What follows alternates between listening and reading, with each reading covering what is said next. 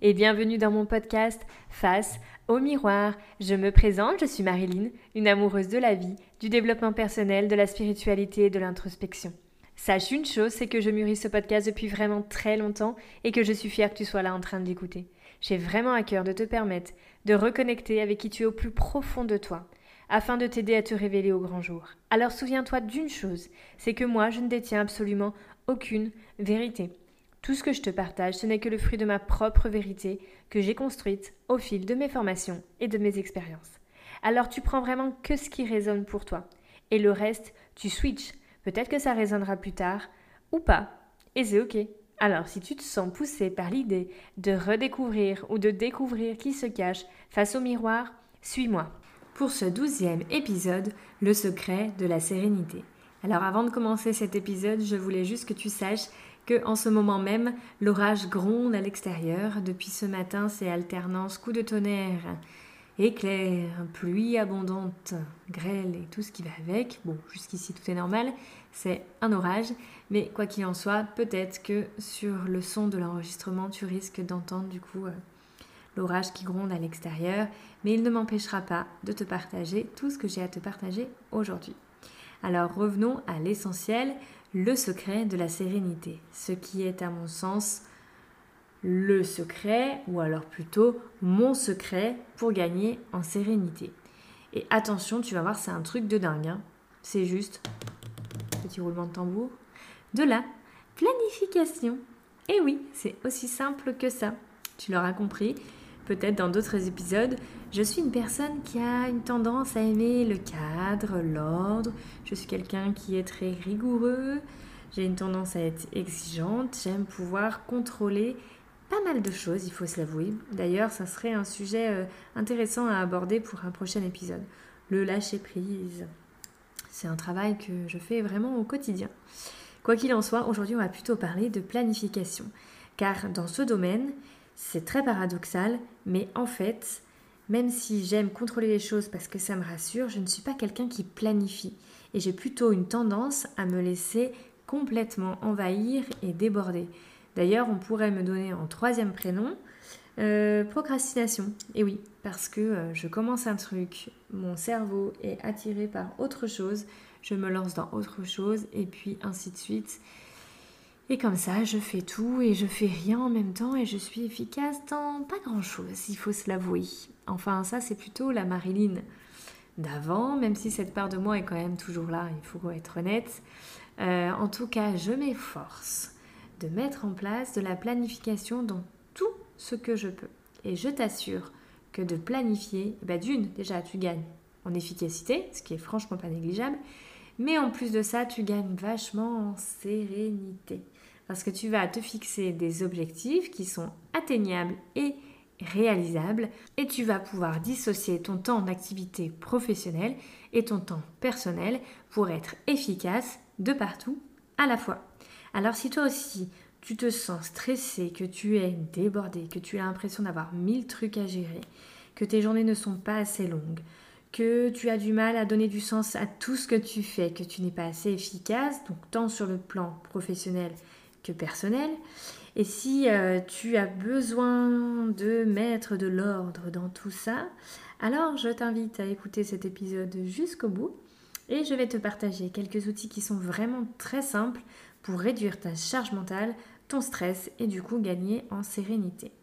Donc la première chose qui me semble la plus importante, ça va être de te fixer des horaires. C'est important de définir ton temps d'activité professionnelle et ton temps personnel et de faire la séparation entre les deux pour pouvoir être efficace sur ton temps professionnel et efficace et pleinement épanoui dans ton temps personnel. Alors selon ton activité professionnelle, bien évidemment, ça va être plus ou moins difficile. Quand tu as un boulot, disons, standard, avec des horaires qui sont imposés par ton employeur, par exemple, tu travailles du lundi au vendredi, 9h midi, 14h, 18h, tu sais exactement quand est ton temps de travail, à quel moment tu vas te consacrer à ton activité professionnelle et être efficace dans ce que tu fais? Et du coup, euh, tu vas avoir de manière très définie ton temps personnel avant 9h, entre midi et 2, après 18h, le week-end, tu sais que ça c'est du temps personnel où tu vas pouvoir te consacrer 100% à tes activités personnelles sans être empiété par ton activité professionnelle sur ce temps-là.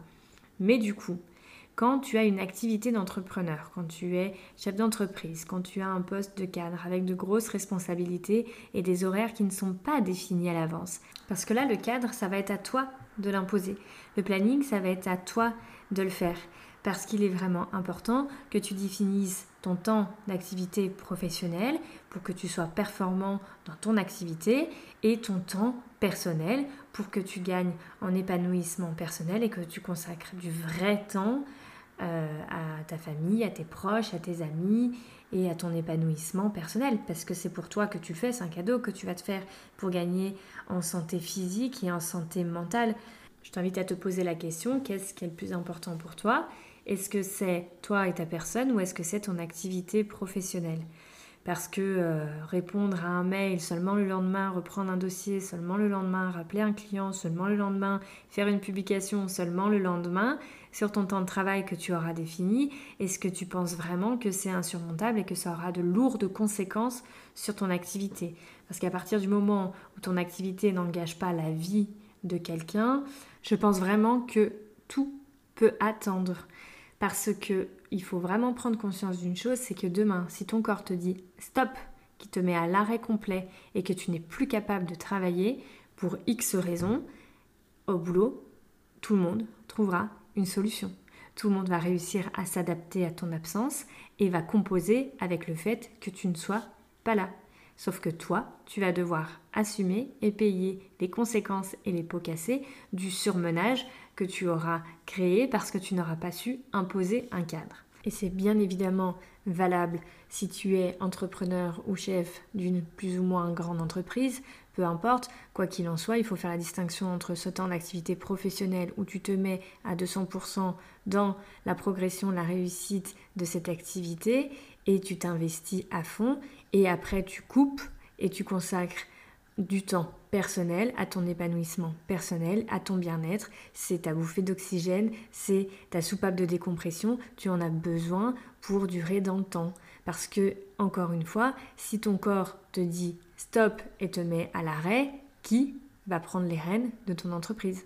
Alors, je t'invite à te poser cette question parce que tu dois vraiment prendre conscience qu'il est absolument important, que ce soit pour la pérennité de ton entreprise ou pour ton bien-être et ton épanouissement personnel, que tu fasses la séparation entre les deux temps et que tu programmes ton temps d'activité professionnelle et ton temps personnel. Et attention, parce que ce n'est pas forcément un nombre d'heures qu'il faut consacrer, mais c'est surtout du temps de qualité. Et il faut faire la séparation aussi là entre les deux. Parce que c'est bien d'avoir euh, un nombre d'heures passées avec ses enfants ou avec son conjoint, mais pendant ce temps-là, est-ce que tu es vraiment avec eux? Je t'invite à te poser la question, ou est-ce que du coup tu as déjà l'esprit ailleurs et préoccupé par euh, tout ce que tu as à faire euh, dans ton boulot?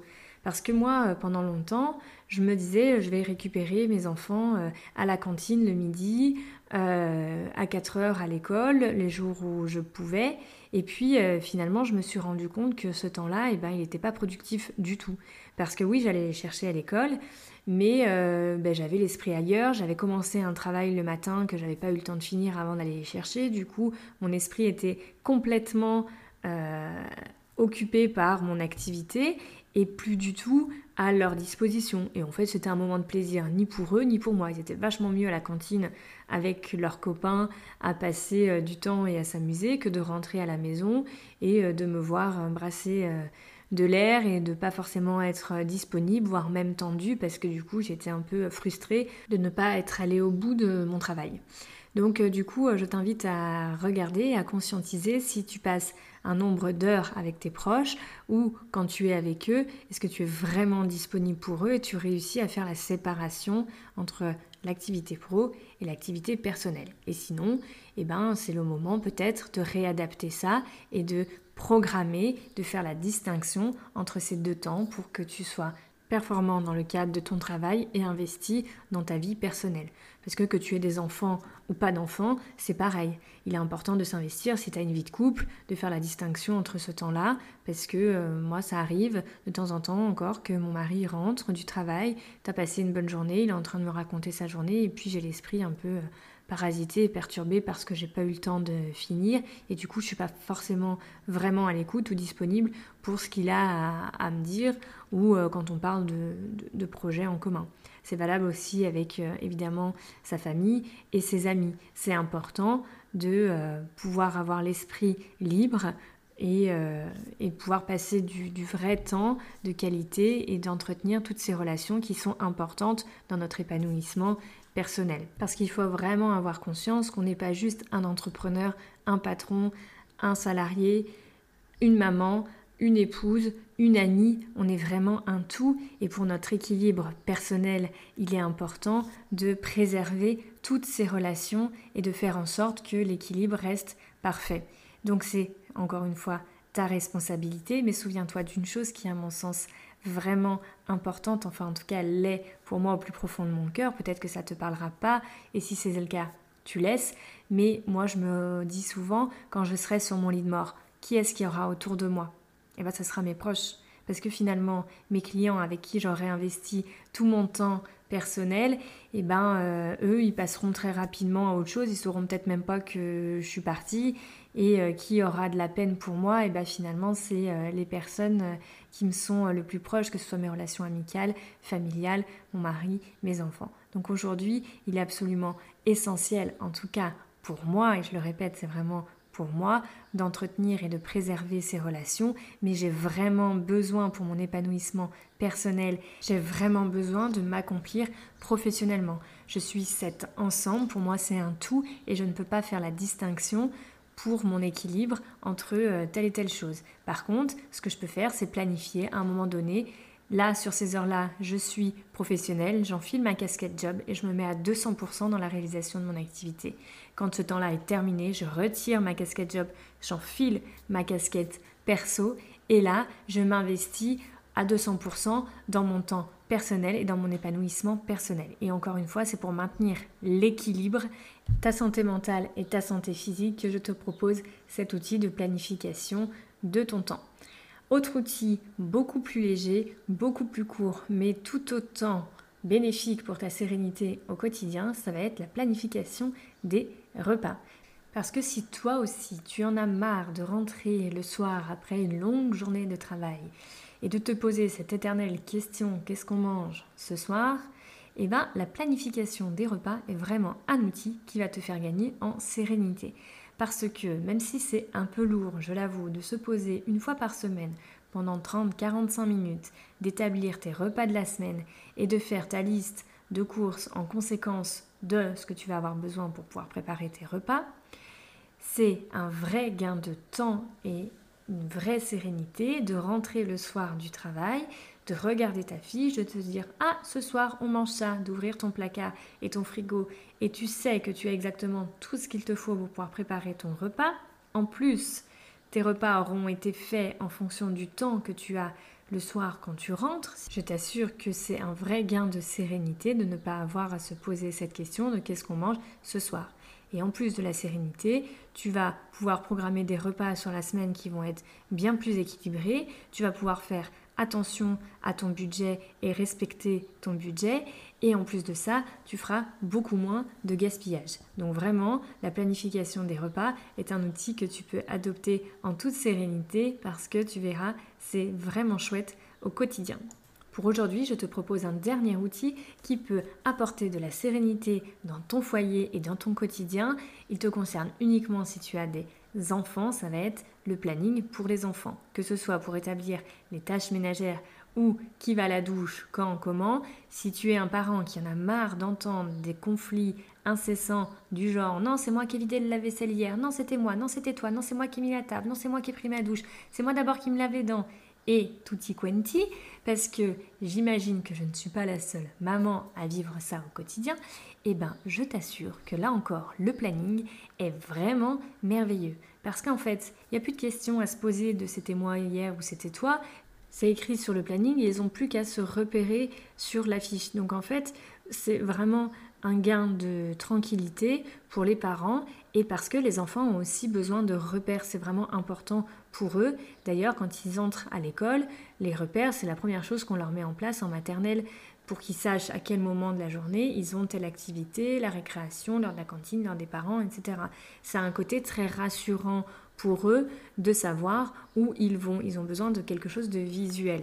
Donc au-delà de les rassurer et de leur donner un cadre, ça apporte vraiment beaucoup de sérénité au quotidien. Des outils, il y en a certainement plein d'autres. C'est ceux qui me sont venus là aujourd'hui pour l'enregistrement de cet épisode.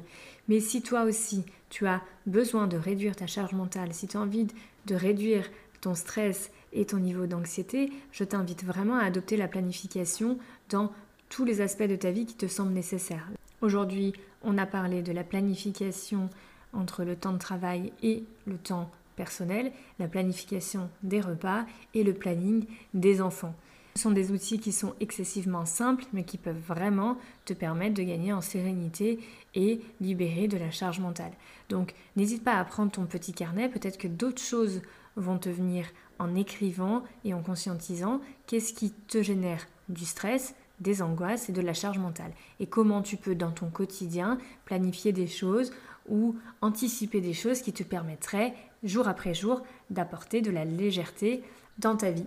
Voilà, cet épisode est maintenant terminé. J'espère qu'il t'aura plu et qu'il t'aura contribué. Surtout, tu n'hésites pas à le partager si c'est le cas parce que ça m'aide à le faire grandir et j'espère qu'il va pouvoir contribuer à un maximum de monde.